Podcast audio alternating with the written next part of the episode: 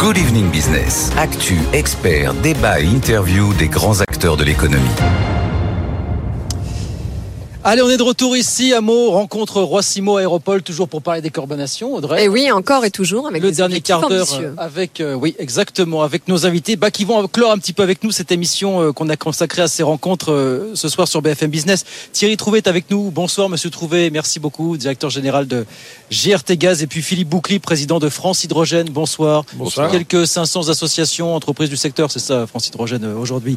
Bien, alors l'hydrogène et les nouvelles énergies dans la décarbonation du, bah, du secteur aérien, dans la décarbonation tout court.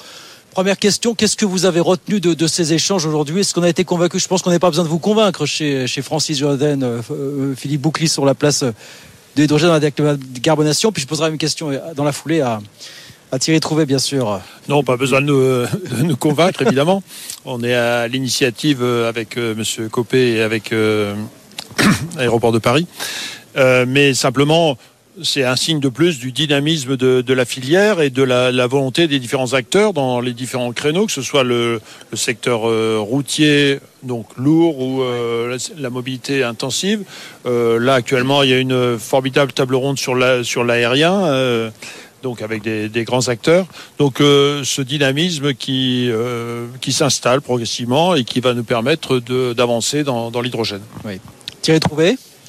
Moi, moi, ce que j'ai retenu, ce que j'ai entendu, c'est beaucoup de questions sur le prix euh, de, l'hydrogène, la disponibilité de l'électricité pour pour le faire. Mais je dirais que ce sont des sujets presque conjoncturels par rapport à la vision qui est développée, euh, qui a été développée aujourd'hui, qui est celle euh, d'un d'un apport essentiel de l'hydrogène pour décarboner l'aviation. Alors, il y a plusieurs manières de le faire, mais mais enfin en particulier à, à travers les, les, les carburants de synthèse. Et nous, modestement, notre rôle, au fond, c'est de poser les infrastructures qui vont permettre d'alimenter la logistique aéroportuaire. Oui, alors ceci dit, on a quand même longtemps considéré euh, l'hydrogène comme principal vecteur, je dirais, de la croissance de la mobilité durable. Mais en réalité, quand on regarde les chiffres, les projets de production d'hydrogène, justement, à des fins énergétiques, restent très embryonnaires. Est-ce que vous êtes d'accord avec ça? Oui, aujourd'hui, effectivement, euh, on- on- les, les projets ont encore un peu de mal à, à se, à se décider, Oui. euh, notamment pour ces raisons que j'évoquais, de la disponibilité de l'électricité et d'une visibilité sur des, sur des prix suffisamment, suffisamment bas. Mais il ne fait guère de doute, que ce soit au niveau national, au niveau européen, que ça va arriver. C'est une question, je dirais, de déclic. Et est-ce que les freins administratifs ne sont pas aussi euh, un sujet qui pèse sur les décisions d'investissement? Effectivement, dans les services de, de l'État et notamment dans les services décentralisés, euh, parfois un, un manque de- d'effectifs qui fait que les, les dossiers prennent du temps. Mais euh, je dirais là aussi, c'est, euh, je pense que c'est conjoncturel et c'est des obstacles qui devraient être dépassés euh, prochainement. Pour ce qui concerne les activités de transport, donc par canalisation, nous travaillons étroitement avec le ministère pour définir justement les règles qui vont s'appliquer au transport d'hydrogène par canalisation et à la manière aussi de convertir des canalisations gaz naturel à l'hydrogène. Mm. Ce sont des travaux qui avancent normalement et j'ai bon espoir qu'on finalise tout ça dans les mois qui viennent. Puis- Puisqu'on parle gaz naturel, puisqu'on parle hydrogène, je vous cite Thierry Trouvé, c'était une tribune que vous publiez, c'était en juin dernier dans le journal Les Échos, vous dites les coûts, alors les coûts et les délais pour réussir une transition énergétique euh, qui soit tout électrique, je cite, ne sont pas compatibles avec l'urgence climatique. Oui, c'est-à-dire que est forte, les mots sont forts, voilà. Oui, mais parce que je crois que c'est une réalité que, que tout le monde euh, que tout le monde doit co- connaître, c'est-à-dire que l'électricité certes va nous aider à nous décarboner, mais ça ne suffit pas, ça ne peut pas adresser toutes les toutes les tous les usages. Et si jamais on cherchait à le faire, ben ça nous coûterait énormément cher et techniquement c'est probablement hors de portée. Et c'est pour ça qu'on a besoin d'autres vecteurs énergétiques.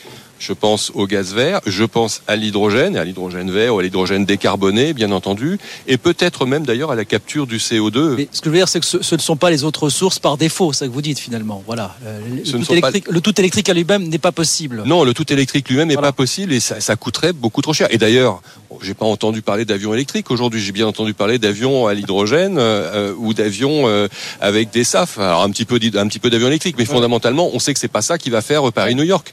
Donc, on a bien besoin d'autres vecteurs, d'autres solutions pour pouvoir décarboner complètement notre économie. Et est-ce qu'on n'est pas un peu dans un moment euh, schizophrénique euh, quand on voit que la France signe, par exemple, avec le Qatar, un accord d'approvisionnement de GNL sur les 25 prochaines années? On se verrouille précisément dans les énergies fossiles dont on est censé euh, s'émanciper. Alors on comprend bien que tant qu'on a un approvisionnement en GNL qui est assuré, euh, la France peut passer n'importe quelle sorte d'hiver, mais euh, ça va à l'encontre de nos objectifs de décarbonation. Il y a une transition à aménager. Moi, ce que je vois, c'est que la France est parmi les, leaders actuellement en termes d'hydrogène, que ce soit en termes de, de, déjà, la stratégie a été annoncée et elle est en cours de, révision. La, stratégie française été une des premières qui a été annoncée dans, le monde. Les montants affichés, près de 10 milliards d'euros alloués et qui sont quasiment tous euh, déjà euh, fléchés vers des, euh, soit vers la production de d'engins, enfin de, de technologies, soit vers la production d'hydrogène. Donc les montants alloués sont très importants et euh, le, en termes de, de recherche-développement, la France est parmi les, le pays qui dépose le plus de brevets en matière de, euh, d'hydrogène. Donc, l'effort est fait de ce côté-là.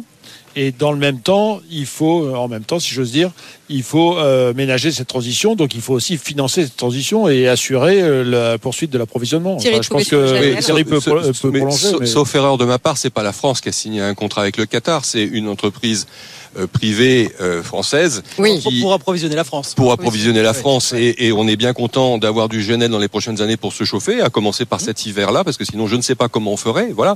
L'avantage du GNL, c'est qu'il est extrêmement flexible. C'est-à-dire que si dans 15 ans on n'en a plus besoin en France, euh, je suis sûr que le groupe en question saura acheminer cet hydrogène, ce GNL, pardon, vers d'autres pays qui eux en ont besoin pour passer du charbon au gaz. Donc euh, le GNL, il a l'avantage d'être extrêmement flexible il faut pas le voir comme une, une opposition, un, un, quelque chose qui va nous bloquer parce que bah, il, peut partir. D'ailleurs, le bateau qui est qui est amarré au Havre et qui va permettre d'amener des quantités suffisantes dans cinq ans, il peut repartir. Alors vous dites que malgré son empreinte carbone plus importante, c'est de toute façon une étape obligatoire pour justement arriver à cette transition euh, que tout le monde a. C'est une étape obligatoire, notamment. Alors c'est notamment vrai dans les pays qui utilisent encore beaucoup de charbon. C'est pas le cas de la France, mais aujourd'hui, bah, il faut remplacer le gaz russe par du GNL. On n'a pas le choix à court terme que de faire ça. Et puis progressivement, ce, gaz fossile, il sera remplacé par du biométhane produit d'ailleurs ici autour de autour de, Meaux et puis et puis par l'arrivée de l'hydrogène euh, dont on a parlé à l'instant. Vous disiez alors si dans 15 ans, c'est ça, on n'a plus besoin d'importer ce GNL, à quelle échéance pour vous raisonnablement on n'importe plus de gaz du tout? En France euh, Aujourd'hui, sans réponse pour vous Non, non, non, pas du tout. La, la, la vision euh, assez partagée de la filière gazière aujourd'hui, c'est qu'à l'horizon 2050, dans une France décarbonée, il y aura plus d'importation de gaz fossile. Ou si jamais il en restait quelques-unes, elles, se, elles feraient l'objet de, de, capture de, de, carbone, donc euh, pas d'émissions de CO2. Et donc ça veut dire qu'à cette époque-là, en 2050, on aura remplacé la totalité de la consommation de gaz, qui aura d'ailleurs diminué à cette époque de 2050, par du de gaz fossile, par du gaz renouvelable et de l'hydrogène plus de l'électrification. Est-ce qu'on n'irait pas un peu plus vite en s'inspirant euh, de ce que euh, de ce que d'autres pays font? Je pense évidemment aux États-Unis qui eux mettent le, turbo sur les carburants durables, avec à la fois euh, des stimulations fiscales avec l'IRA américain et puis une réglementation plus souple, parce que l'Europe est à la traîne quand même sur ces méthodes-là en tout cas. Euh, L'Europe, c'est 27 pays, donc il faut se mettre d'accord sur 27, euh, donc ça prend un peu plus de temps. Mm. Quant aux incitations fiscales, euh, ça a été très rapidement évoqué, mais on est quand même un peu les champions en France pour les, incitations fiscales ou les, ou les taxes. Et il y a en particulier la tiruerte. Alors c'est un mot un peu barbare pour dire taxe incitative relative à l'utilisation des énergies renouvelables dans les transports, qui devrait être un, en mauvais français, un game changer, c'est-à-dire euh, quelque chose euh, capable de, changer la donne et notamment de nous aider à développer les mobilités durables, quelles qu'elles soient, et en particulier mobilité hydrogène. Philippe Bouclis, alors on va, on va libérer Thierry Trouvé qui doit nous quitter malheureusement. La journée est assez serrée. Merci beaucoup Thierry Trouvé d'être Merci nous voir, directeur général de, de GRT Gaz. Merci et à très vite. Philippe Bouclis, oui, alors sur l'hydrogène, on y revient parce qu'on parlait, on commence à parler des freins à l'essor de l'hydrogène en 2023 encore. Freins technologiques, freins administratifs. Où est-ce qu'on en est de ces freins aujourd'hui euh, concrètement Enfin, j'aime pas tellement qu'on parle de freins. Bon, évidemment, euh, les technologies euh, sortent du laboratoire. évidemment, il faut les tester sur le terrain. Et évidemment, on rentre maintenant dans le dur pour la mise en œuvre de, de ces technologies. Ceci étant, on veut faire en, je dirais, en 30 ans, Oui. euh, ce qu'on a mis 200 ans à faire avec les fossiles. hein. Il faut quand même. Oui, bien sûr, euh, oui. Et euh, même si on prend l'histoire, par exemple, du nucléaire, la, la première, les, la première pile atomique, c'était à Chicago en 43, et le, le programme nucléaire euh, français, c'est 73. Donc, euh, il a fallu 40 ans quand même. Euh, 30 ans, pardon. Ouais. Oui, alors après, le- enfin, l'urgence euh, climatique était, était beaucoup moins Voilà. importante. C'est- C'est-à-dire qu'aujourd'hui, on n'a plus le temps justement d'attendre. Donc, ce qui, est- enfin, c'est un peu l'intérêt du, du programme français, c'est-à-dire que les démonstrateurs financés par l'ADEME euh, vont ont permis et vont permettre de continuer à faire des démonstrateurs, des pilotes, et puis après, il faut vraiment changer à l'échelle. Il faut bien se réaliser qu'on a euh, une falaise devant nous, c'est-à-dire qu'actuellement, on a en termes de, de production de- d'hydrogène euh, spécifiquement pour les mobilités ou pour l'industrie, on a de l'ordre de 10 mégawatts Oui. d'électrolyse. Oui. On vise 6500 mégawatts. Donc Oui. euh, il faut y aller. Quoi. Il faut Et alors justement, ça passe par quoi des, des investissements massifs et une volonté politique? Donc là, euh, Thierry l'a évoqué ra- rapidement tout à l'heure. Le maître mot, c'est visibilité. Hmm. Comment voulez-vous que les, industriels investissent s'ils n'ont pas une visibilité très claire du coût de l'hydrogène dans les 15 ans à venir? L'hydrogène, c'est de l'électricité qui est faite euh, gaz. Et donc, euh, il faut avoir une, euh, une idée très claire du coût de l'électricité. C'est ça. Donc, Et oui, mais qui peut répondre à cette question et donc, Qui peut répondre à cette question deux, deux réponses au niveau euh, européen. C'est ce qu'on appelle un terme barbare le market design, l'architecture du marché Ouais. électrique. Quel type de, de contrats sont permis Sont permis au et euh, au niveau donc ça veut dire des des contrats d'entreprise en entreprise. euh, toujours pareil, ce sont des termes anglais, excusez-moi, mais des contrats d'achat euh, d'électricité en Ouais. anglais les Power Purchase ouais. Agreement. Ouais. Euh, éventuellement des contrats pour différence. Mhm. Euh, donc tout ça, euh, est-ce que ça sera autorisé dans son ensemble? Donc ça, ça se décide à Bruxelles. Mhm. Et il faut absolument que ce soit possible pour le nucléaire et notamment le nucléaire historique.